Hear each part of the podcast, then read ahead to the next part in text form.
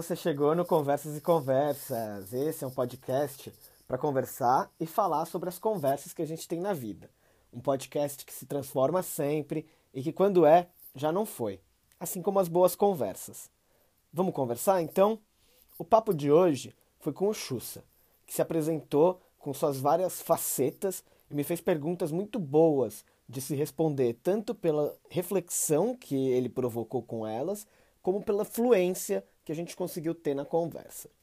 Eu aviso vocês logo de cara que a gente regravou a primeira metade desse papo, porque deu um problema no app que eu uso, e isso muda bastante a conversa.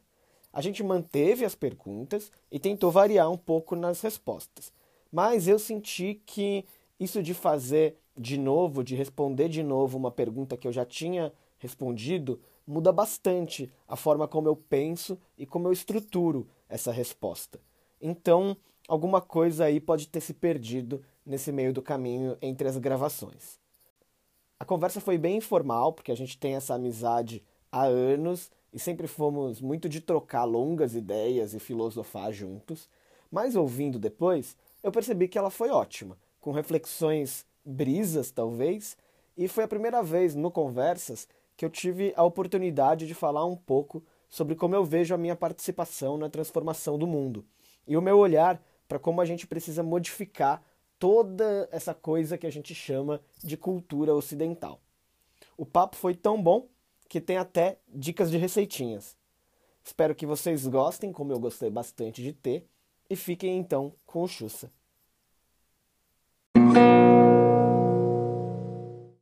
Bom, eu sou o Xussa, ou André, ou Bolinha, ou Bolson. Depende para quem me conheceu em qual época. Alguns me chamavam de uma coisa no passado, me chamam de outra no presente. Mas eu me apresento dizendo que eu tenho esses múltiplos, múltiplos eus, porque eu sinto que eu sou uma pessoa que circulei em muitos grupos sociais desde a minha infância. É, eu me mudei muito de escola, então no meio da segunda série eu me mudei para um outro colégio, segunda série do ensino fundamental e depois, do primeiro para o segundo ano do ensino médio, me mudei para um outro colégio também. Então, eu circulei muitos grupos sociais e isso fez com que, apesar de eu conhecer muitas pessoas, nem todas elas seguiram comigo desde cedo na jornada, na presença do dia a dia. Então, eu fui tendo diferentes conexões com diferentes grupos ao longo do tempo, que me moldaram essa pessoa que eu sinto que é transeunte de muitos grupos, nem sempre com tanta profundidade em todos eles, mas sabendo como mergulhar em cada um de uma maneira que ao mesmo tempo cultiva o meu mundo interno. Então eu aprendi também a estar bem comigo mesmo a partir de certa idade também, porque acho que no passado eu sofri um pouco com bullying também, mas a partir de certo momento que eu entendi esse meu caminho como um transeunte social, eu, eu fiquei muito bem comigo mesmo em muitos momentos. E hoje eu vivo essa quarentena, apesar de ter saudade de todos os meus amigos, nesse lugar de uma pessoa muito segura e tranquila da minha própria presença, individualidade e desenvolvimento do meu tempo pessoal. Uhum. E aí, Aaron, falando sobre essa questão de, de transeunte de muitos grupos, então uma pessoa Cara, que, eu achei essa expressão muito boa transeunte social? É. Achei incrível, eu me identifiquei. eu acho que acho que é um ponto de contato, assim, porque a gente se relaciona bem também, né? Acho que isso uhum. tem muito isso marcante. Então, isso me traz uma pergunta para você, que eu me vejo muito defrontado com ela, que é como é esse Arum que fala dentro de você e esse Arum que fala fora. Então, esse seu processo de uh, de síntese, né, para depois se expressar para fora. Uhum. Isso de responder mais de uma vez, né, a mesma pergunta, já coloca a gente num outro estado de reflexão, de capacidade de, é, de, de desenvolver, né, essa fala, esse discurso. Com certeza. E também até e também até de atenção, eu acho, para gente na conversa, né? Então, se eu vier aqui e der exatamente a mesma resposta que eu já dei para você sobre essa pergunta, vai ficar chatíssimo pra gente, para mim que, tá, que tô falando, e com certeza para você que tá ouvindo. então, eu é, vou. É, mas se for honesto. Não, é honesto. Eu vou talvez resumir um pouco do que eu, do que eu tinha uhum. dito. É, eu acho que eu consigo, assim, de cara, dividir em três é, arons internos para isso, assim.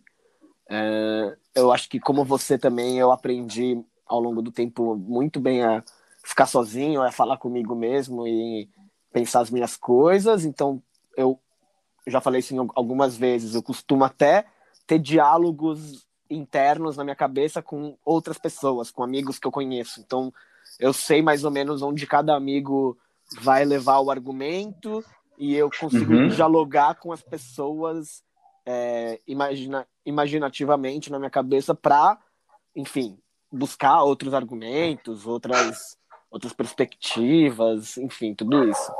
Mas não era uhum. isso que eu ia falar agora, não. É, é, só falei que. Por isso acho que eu também me dou muito bem comigo mesmo, assim, internamente.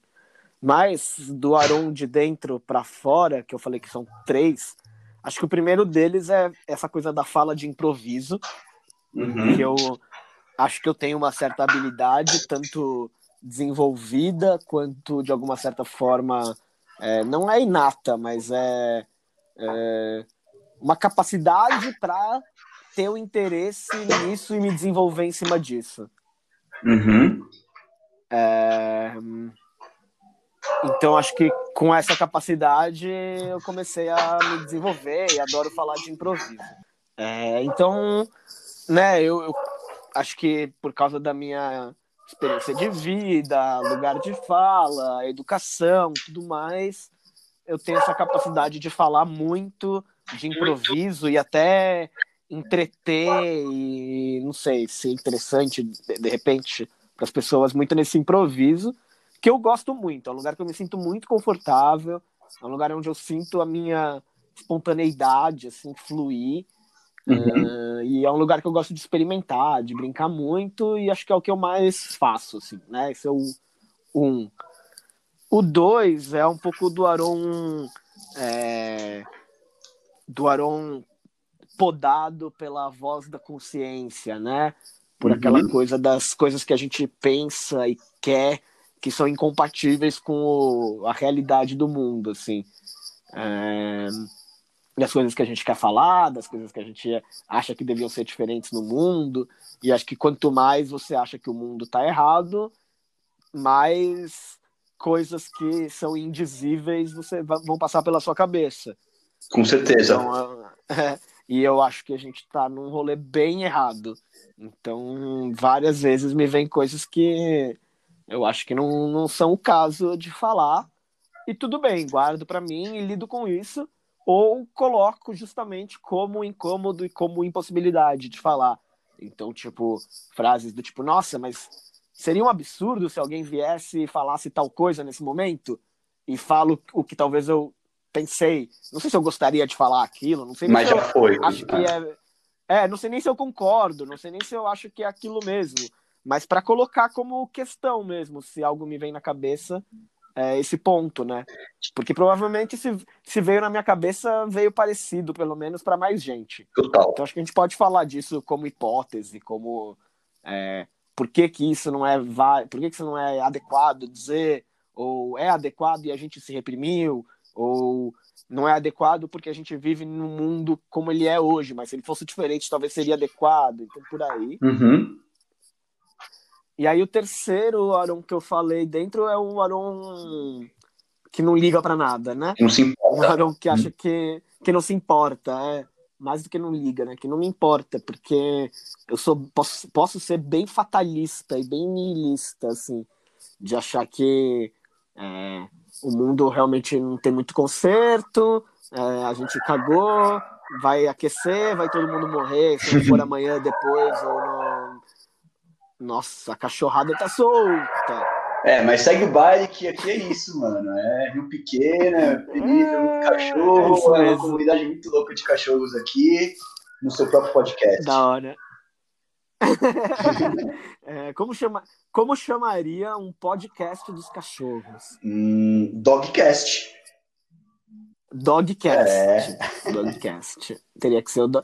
Vamos fazer um dogcast. Quanto tempo você acha que as pessoas conseguem ficar ouvindo diferentes tipos de latido Cara, gente, eu vou te falar que ontem tem dois cachorros aqui na casa que eu tô morando e eles ficam loucos com qualquer que passa na rua, com gatos, qualquer coisa que passa em frente à casa, eles enlouquecem. E aí eu tava num momento outro que eu fui checar o que eles estavam olhando e quando eu vi eu tava latindo junto com eles. Então eu me peguei e falei, caramba, cara, realmente faz sentido latir pra isso. Então eu, eu passei a entender. Faz sentido latir pra isso. pra que que você tava latindo? Cara, passou um gato. Aí eu falei, puta. Não, tem que latir pro gato, tem que É. latir pro gato mesmo. É. Ou miar. Pois é, né? Mas eu tava junto com os cachorros naquele momento e quis me sentir parte. Cara, mas latir. Você fala. Cê- cê- a gente deu a volta, mas pra trazer de volta, cara, latir, por exemplo, é um negócio que é mó legal e é super não aceito na sociedade, né? É verdade. Você vê uma pessoa latir na rua, é super esquisito. Mas, tipo, qual o problema? Eu lato pra carro que passa várias vezes também. Outro dia eu tava andando aqui do lado, o manobrista da padaria latiu pra um carro também. Eu rachei o bico, me identifiquei. É mesmo? Muito bom. Mas eu acho que isso traz um ponto um pouquinho mais. Olha só como a gente pode aprofundar tudo nessa vida. Eu acho interessante pensar que os animais têm a sua própria linguagem, né? Os animais se comunicam. Claramente Um cachorro entende um latido, um gato entende um miado, um pássaro entende um piado, um piado. É, ente, en- en- entender eu já não Tudo sei. bem. Que eles fazem, eles Pode, pode ser algo um pouco mais é, disti- distinto, né? É, não, não sei exatamente como Uhum. são os processos neurológicos de, de, de escutar. Não, mas se comunicam, claramente. Claramente tem um entendimento, se comunicam. E muitas vezes a gente consegue entender o que eles estão comunicando para si. Talvez não entender a, a mensagem, mas às vezes a tonalidade, o tom que eles colocam num diálogo, ou o É. motivo por que eles começam a se comunicar, a gente entende, porque também faz parte da nossa essência animal. Muitas vezes a gente se comunica em diferentes tons de voz para passar diferentes mensagens, Uhum. né? Para passar diferentes sensações e sentimentos que a gente tem. Então, por mais que a gente tenha essa capacidade de análise, reflexão, esses três arons, esses 100 chussa, esses mil, mil, mil pessoas, na verdade, que cada um tem consciente e inconscientemente, isso talvez seja o que a gente tem de mais humano, né? essa capacidade de síntese e linguagem é, complexa. Sim, com certeza. Com certeza, isso pra mim é o que define a humanidade, assim. E se mais uma outra coisinha? Sim, com certeza. Mas sim, total, total. E acho que então é isso. Eu vou encerrar minha resposta com esse exemplo de que às vezes eu lato pro carro passando. Olha só como ficou mais legal que da primeira vez que a gente não tinha tido ensaio latidos. Ficou mesmo, ficou mesmo. Então, mas eu vou aproveitar e vou manter também a, a minha pergunta que eu já tinha feito para você, já que a gente está falando sobre falar, discurso e se manifestar. Uhum. É, eu quero saber como, como que seria o seu um discurso seu de, sei lá, cinco minutos, dez minutos, não sei qual é o tempo padrão, de discurso na ONU. Uhum. Se você fosse a próxima Greta Thunberg, por exemplo. Aham.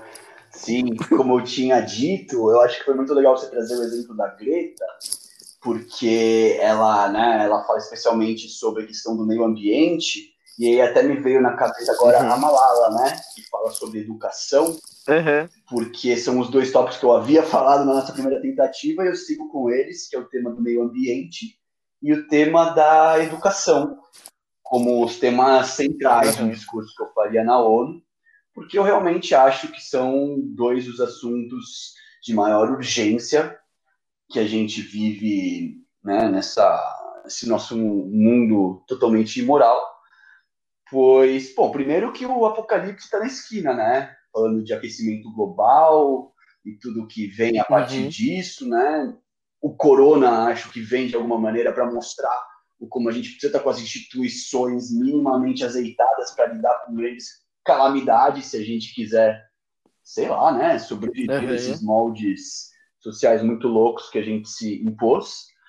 É, então, acho que um discurso que venha a falar sobre aquecimento global e as responsabilidades que cada um tem, tanto a nível de indivíduo no seu dia a dia, seja para usar mais energias renováveis, seja para reciclar o seu lixo ou para é, fazer uma composteira com seu resíduo orgânico, seja para as grandes corporações que são as mais poluidoras, que são as que estão causando maior impacto para, por exemplo, o aquecimento global. E, ao mesmo tempo, traria a educação, porque eu acredito que a educação liberta, tanto no sentido de uso da linguagem de uma maneira efetiva, dessa consciência dos vários eus que atuam no, nossa, no nosso processo de construção analítica, quanto para entendimento do mundo, né? E, e, libertação do indivíduo nesse sentido mesmo, para se entender melhor como ser humano e em sociedade, né? E tudo que envolve né, estar vivo, que é já uma grande uhum. loucura por si só. Cara, mas e o que que eu, o que, que você acha que está tá falhando nessa comunicação, assim, nessa mensagem sobre o aquecimento global? Porque assim, já tem o quê? Já tem uns 30 anos que a gente sabe, talvez é. mais. 35 anos que a galera tá falando sobre isso, assim, e a gente não vai atingir nenhum nenhum objetivo, nem de 2020, nem de Acordo de Paris, uhum. nem de 2030 ODS.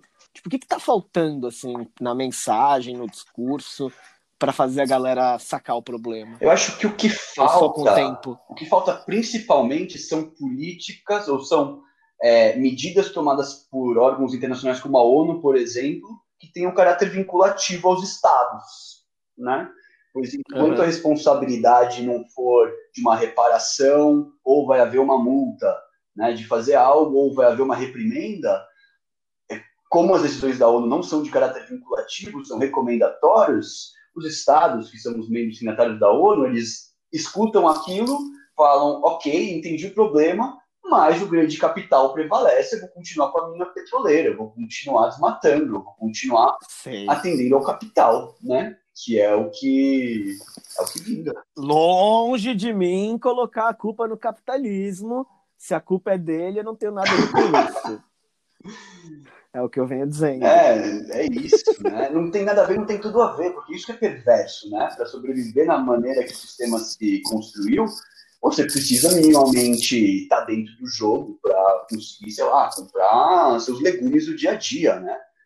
Então, tá dentro e tá uhum. fora ao mesmo tempo. É um dos grandes desafios da nossa geração que se importa, né? Fazer alguma coisa de em prol da mudança. É, não, total. Mas espero que o corona, sei lá, ensine algumas pessoas ou deixe mais evidente que a gente precisa se preocupar com isso, né? Claro. Mas tudo bem, se o Corona não fizer, daqui a poucos anos vai ter outra e vai fazer. Então, é isso, né? O, que não seja o mundo vai dando sinais. É, eu acho que a gente entender. É, é. Eu acho que é só com a experiência mesmo. Total. Mas isso me leva, Aron, para a segunda pergunta que eu tinha te feito e cortou bem nessa hora, cara. Não sei se você chegou a ouvir a pergunta. Então, não me lembro mais. Maravilha. A gente já está na parte no, é, nova. Como se fosse a primeira vez, né?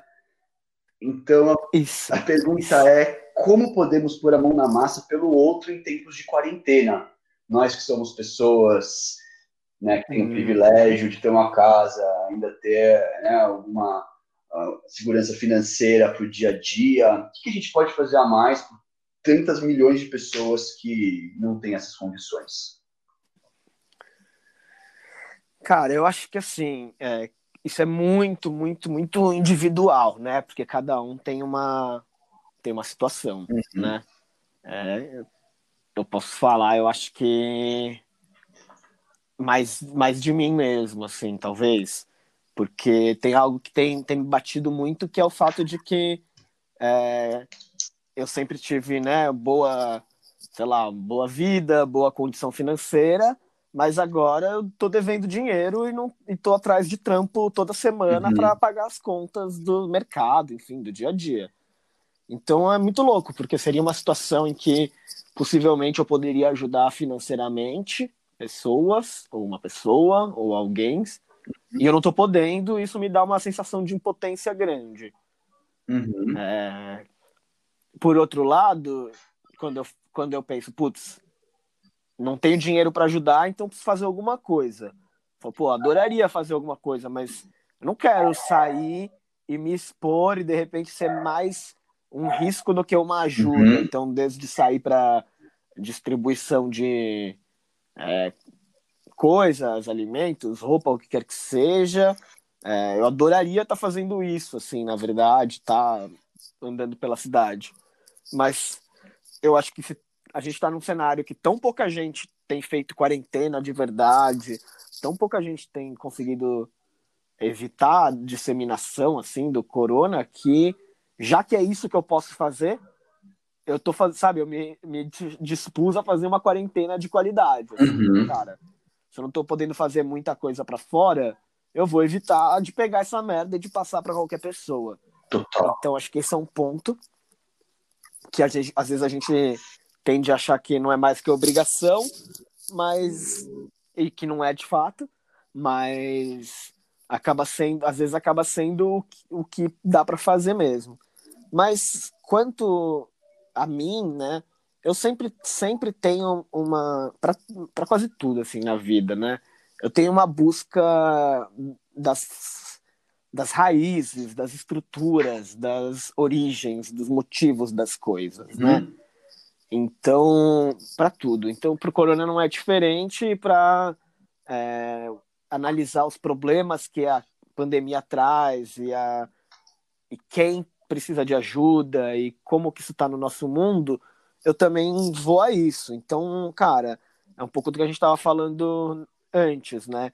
Se a gente sabe que quem está se fudendo mais na pandemia está se fudendo mais por causa de problemas que são estruturais, que não são pontuais, que não são, né, por causa de um erro de alguém ou por causa de uma da vontade de uma pessoa ou por causa de uma situação pontual, é porque a gente vive num sistema totalmente escroto, excludente, uhum. é, preconceituoso, é, comandado por essa força invisível do dinheiro e tudo mais. Uma das minhas lutas é continuar combatendo essa essa ideia, né? Porque eu não me sinto capaz, eu não, não me sinto capaz de, obviamente, não é uma pessoa que vai derrubar o capitalismo e nem transformar a sociedade. Eu não tenho nem a resposta do que que deveria surgir de novo, mas eu consigo claramente identificar os problemas estruturais. Então, eu acho que toda a minha ação, não só profissional, mas também pessoal, de conversar com as pessoas, de é, conversar com os amigos, com a família e tudo mais, é sempre, sempre, sempre apontando as questões que eu vejo. É, então, assim, acho que tem uma, uma parte da mudança que ela é, que é, que é primordial, que é a mudança cultural. Sem, é, sem pôr nem tirar. A gente não vai porque a gente não vai conseguir transformar nem o sistema econômico, nem o sistema de produção, nem o sistema, é, qualquer ele que seja, qualquer parte do nosso sistema, se a gente não transformar primeiro as mentes das pessoas, a forma como elas enxergam o mundo, a forma como elas se relacionam, que é basicamente a cultura. E como é que você então... sente que uh, sente que você traz pontos em geral as pessoas mais próximas de você é, para fazer alguma alteração vai na percepção cultural e, e social que a gente vive, elas recebem bem? Ou, ou há sempre um. Cara, eu tento fazer isso. Então, e aí acho que isso é bem legal, porque é algo que eu venho pensando bastante e que está por trás de várias coisas que eu faço, inclusive o podcast, né? O Conversas Conversas e o Pode Crer. Uhum. É, eu acredito que a, uma mudança cultural ela claramente pode ser, entre muitas aspas, imposta. A gente já viu isso acontecer algumas vezes na humanidade, seja numa revolução cultural chinesa, ira iraniana ou soviética. Uhum. É, mas, ela mas ela também se faz muito nas entrelinhas, né? Na, nas interações, num caldo mesmo que vai se criando uh, de cultura para ir transformando. E para isso todo mundo todo mundo é importante, os artistas são importantíssimos, os comunicadores, a imprensa e tudo mais. Então, basicamente, eu me vejo nesse lugar, assim, eu me sinto, eu né, sou comunicador, eu sou educador, eu sou facilitador, eu não sou artista, mas circulo, circulo frequento, faço música, uhum. então também tem algo aí. É, Então eu, eu acho que a minha. Talvez a, a ação a que eu mais me dedico para tudo isso, assim, a, onde eu coloco a minha energia é em ser um agitador cultural nesse sentido de, de fato, tudo que eu faço tem, tem um caldo de cultura, de visão de mundo por trás, a forma como eu me relaciono com as pessoas, uhum. as, os conteúdos que eu trago, os assuntos que eu me interesso. É, Construção de uma nova cultura, né? É, a forma que eu me relaciono amorosa e sexualmente. Cara, tudo, tudo, tudo, tudo eu me sinto um. É, um não sei qual é a palavra disso, mas um ator é, desse caldo de cultura. Com certeza. Que vi, vi, visa esse, essa transformação que eu imagino, né? E é lindo isso, né? Que você ter consciência e você ter tanto interesse em estudar e debater sobre o tema e você se permitir ser essa pessoa que é tudo que acredita e que é contra tudo que nos é imposto, é, já é um ato, um libertador por si só, dois, estimula as pessoas Total. com quem você com quem tem o prazer de, de, de, dialogar com você, de se pôr a pensar nessas coisas, de virar algumas chavinhas, né? E isso não menos importante uhum. é do que, enfim, distribuir alimento. Claro que algumas coisas são mais imediatas e emergenciais que outras, Exato. mas cada um no seu papel. E eu acho que você tem toda a razão quando você diz que isso é ser um agente também da transformação, né?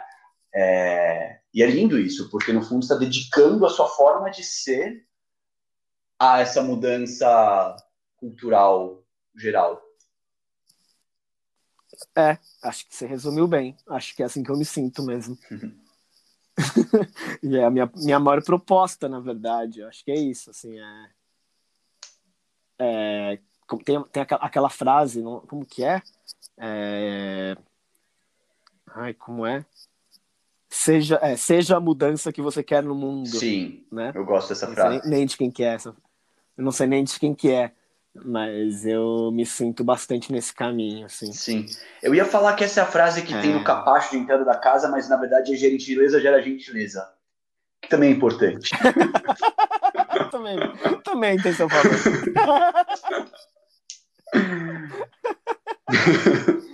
Cara, mas, mas por falar em personalidade, é, eu tenho tido uma reflexão interessante que eu queria saber a sua opinião sobre isso. Fale.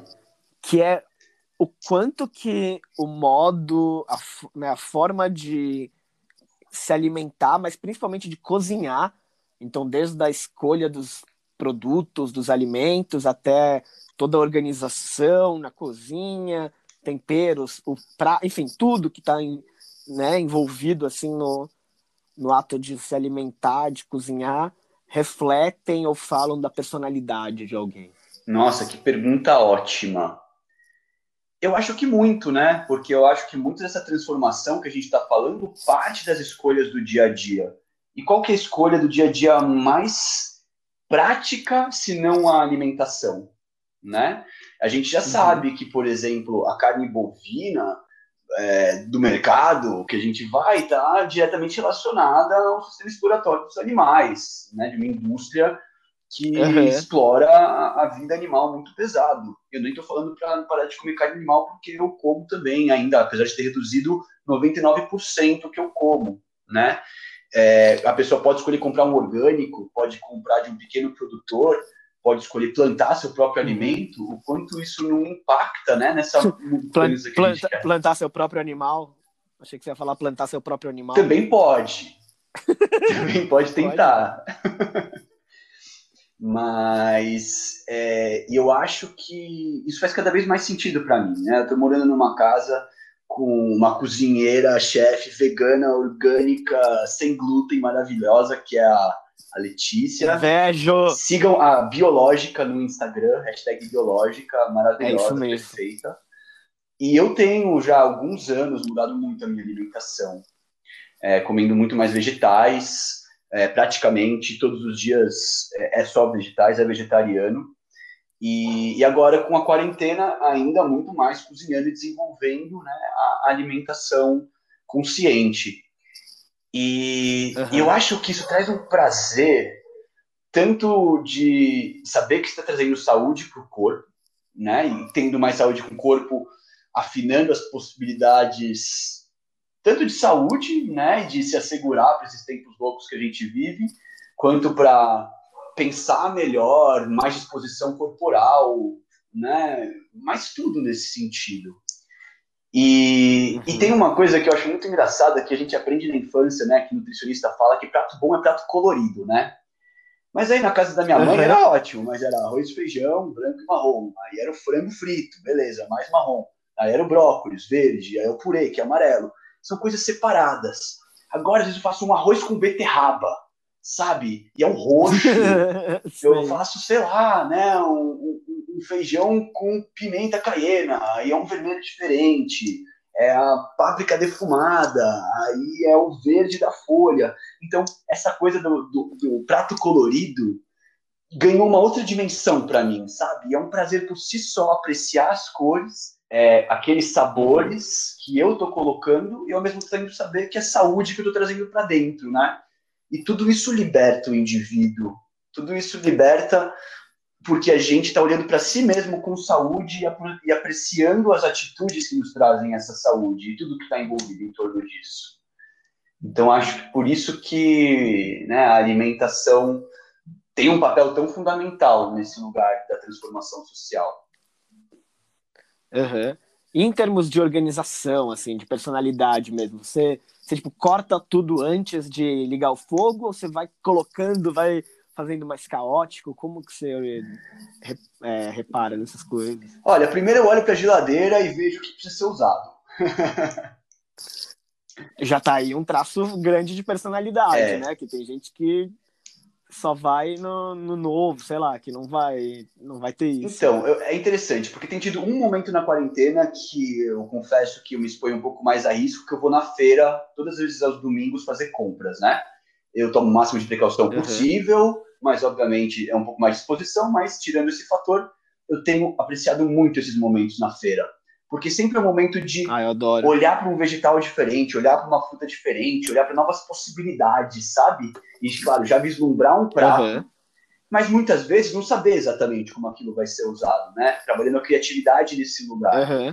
Então eu chego em casa e tem uma semana que a gente se coloca para bom matar tudo que a gente comprou na feira para a gente renovar na semana que vem. Então, Sim. e bom, você conhece, eu moro com o Jaca, que é um outro grande amigo, nós somos pessoas que gostam de comer. E, então a gente compra uhum. muita coisa na feira, né? E às vezes a gente se empolga. Aí chega em casa, bom, a gente vai ter que dar conta do recado, né? vai ter que comer tudo. Então é tudo que a gente pode fazer, tanto de misturebas até de coisas requintadas, com os, sei lá, 20 tipos de vegetais e frutas diferentes que a gente compra por semana. Agora, eu vou passar a letra de algo que eu tenho feito semanalmente, que tem dado muito prazer, tem sido muito bom, que é o, o leite de coco caseiro. Você já chegou a fazer alguma vez? Olha, nunca fiz. Como que é? Você tem comprado coco seco? Compro o coco seco, mas com água dentro, né? É... Tá. Às vezes você já consegue comprar sem a casca, que é mais fácil. Mas se você tem a casca, você precisa de um martelinho para tirar a casca. E aí você uhum. abre o coco, coloca no liquidificador, bate com um pouco de água morna e aquilo já vira o leite. Você tem que ter um voal ou um pano que você use para espremer, né? O, o, e fica o bagaço do coco que você pode fazer farofa depois e o leite sai e com ah. esse leite de coco você faz, enfim, substituir pelo leite animal, né? Tudo. Então eu tenho feito uns uhum. chocolates quentes com cacau, canela, açúcar e jogo farinha Olha, de aveia e fica docinho assim. Não, é muito bom. Fiz umas muquecas, comprei azeite de dendê na feira também. Ah, eu, eu, tenho também. Bom, fiz uma muqueca de banana da terra fiz. da hora outro dia. É incrível. Muito bom, né? Então, se tem uma coisa que essa quarentena tem sido muito boa, é para desenvolver esses hábitos e técnicas gastronômicas. Animal. Animal também. É, é isso. Não tem o que fazer, fica cozinhando, né? Exato. E por falar em, em, em, cozinhar e vegetais e, enfim, coisas que a gente ingere e coloca para dentro, eu queria te trazer minha terceira pergunta. Fala. Eu sei que você é uma pessoa que gosta muito de consumir alucinógenos, né? De consumir uh, substâncias que alteram a consciência. Ah, basta conviver, quem, basta conviver. Quem inventou um negócio desse? Quem inventou, não sei, mas que é bom é, e aí, Aaron, eu queria te perguntar, assim, qual foi a tripla alucinógena mais louca que, que você já teve e como é que ela te marcou? Virgem. Virgem. Mais louca, cara. Ai, eu acho que foi. Hum... Eu acho que tem duas. eu acho que tem uma de cogumelo e uma de ácido. Aham. Uhum. É... E assim, para não deixar dúvida, claramente foi na vez que eu tomei a maior quantidade de um e de outro. Uhum. Assim, tem, tem uma, uma coisa que é certa, assim, se você tomar bastante, vai ser mais forte. Uhum. é uma matemática simples. Não, a viagem é, pode não, ser quântica. Não precisa ter essa dúvida. Mas, mas, Não, então, mas não é, não é. Mas por quê? Porque o ácido e o cogumelo são diferentes nesse ponto. Legal. Se você dobra a quantidade de ácido que você toma, uh. você basicamente, basicamente dobra o efeito. Vai, não dá para não dá para quantificar o efeito, mas você dobra o efeito, vai, vamos falar assim. Uhum. Mas se você dobra a quantidade de cogumelo, você mais do que dobra o efeito. Ah. Tem uma... O cogumelo tem uma coisa diferente, assim, é mais exponencial isso. Entendi. Mas eu não sei qual é o fator. E aí, uma vez na Holanda, cara, eu, com, eu, comi, du, eu, comi duas vezes cogumelo na Holanda. Uma vez, é, e foram tipos diferentes. Eu não sei exatamente qual foi o, o segundo, porque eles têm lá, tipo, cinco tipos, né? Uhum. Cinco potências ali, um, dois, três, quatro, cinco mesmo. E eu acho que eu tomei. A primeira vez eu devo ter tomado o 2 ou o 3, e na segunda vez o 3 ou o 4. Eu não sei exatamente. Uhum. Mas é Mexican é, é, é, o Cubensis, assim. Um era Mexican Cubensis, o outro era alguma coisa, que é um tipo mesmo, né? De, sei lá, uma família aí do, do reino Fung. Tá. E e, cara, essa segunda vez lá na Holanda foi, foi longa. Eu tava com três. Eu tava com três amigos e a gente foi para uma cidadezinha perto de Amsterdã. Na verdade, nem é uma cidadezinha. Eu acho que é uma cidade Como grande. chama? É que a gente não conhe... a gente não conheceu a cidade. Chama Utrecht. Eu fui pra lá. Utrecht, sei Achei lá. que você fosse falar dessa cidade. É, é meio grande, né? Não sei quão grande é essa cidade, mas é Tava tudo branco, cheio de neve, então a gente não viu porra nenhuma. Uhum. A gente foi num parque que tava tudo branco, que então poderia ser tipo, sei lá, um, um círculo de cimento, não ia fazer diferença.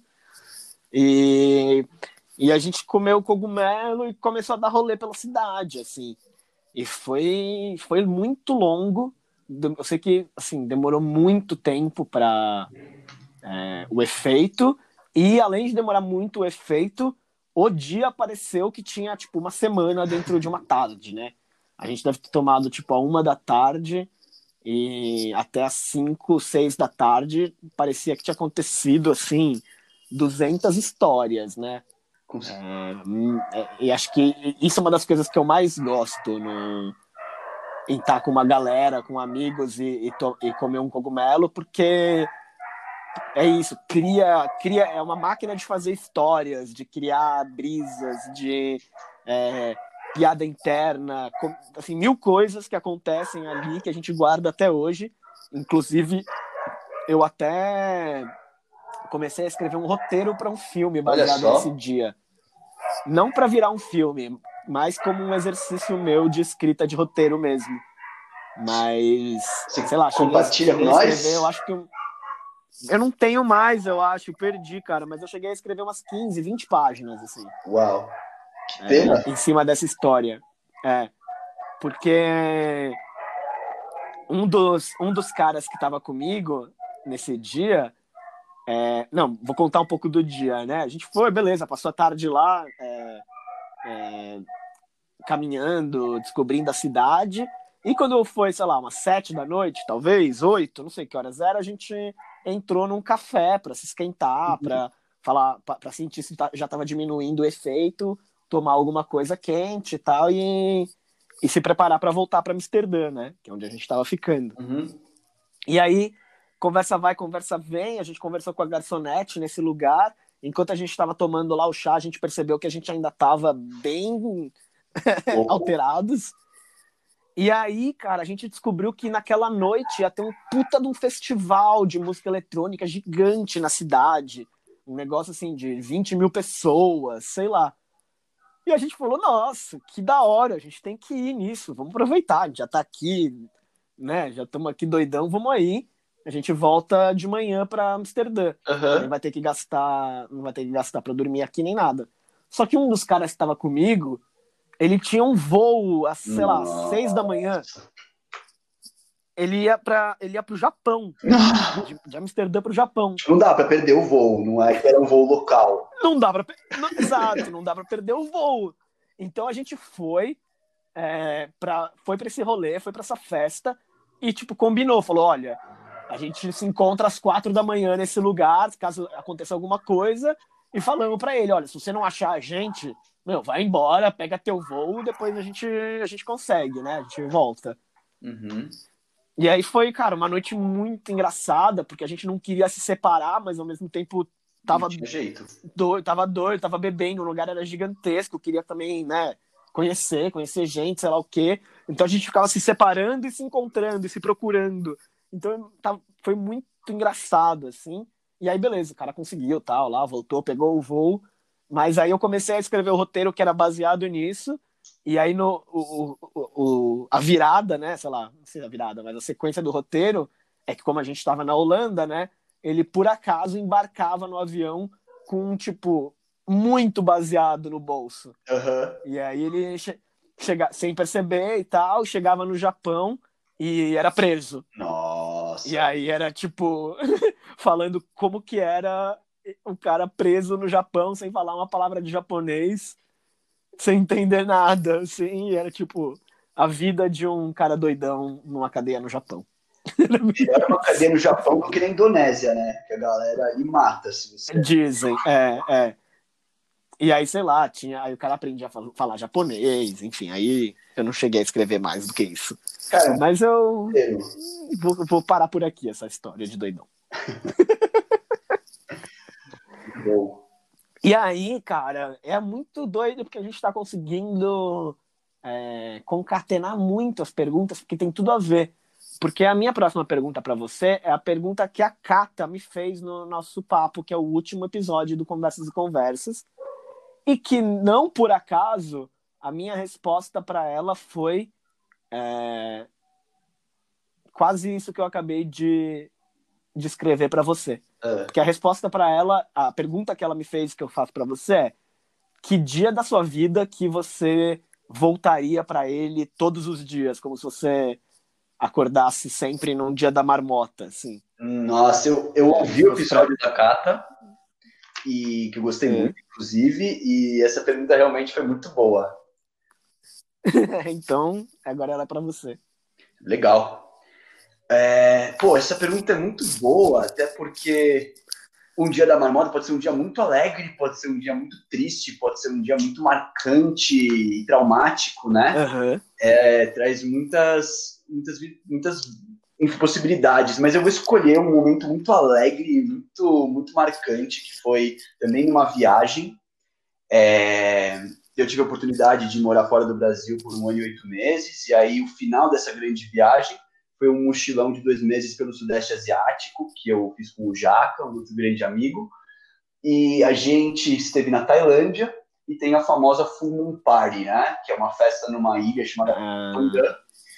E aí, relacionando também a questão da- da- dos alucinógenos é, e dos entorpecentes, a gente teve a oportunidade de experimentar MD pela primeira vez. Então, a gente Olha. Tinha conhecido uma galera ali, de uns americanos, uns ingleses, e aí a gente ficou sabendo que, contornando a ilha de barco, tinha um, um barzinho em que a gente conseguia comprar uma cápsula de MD, como se fosse um comprimido.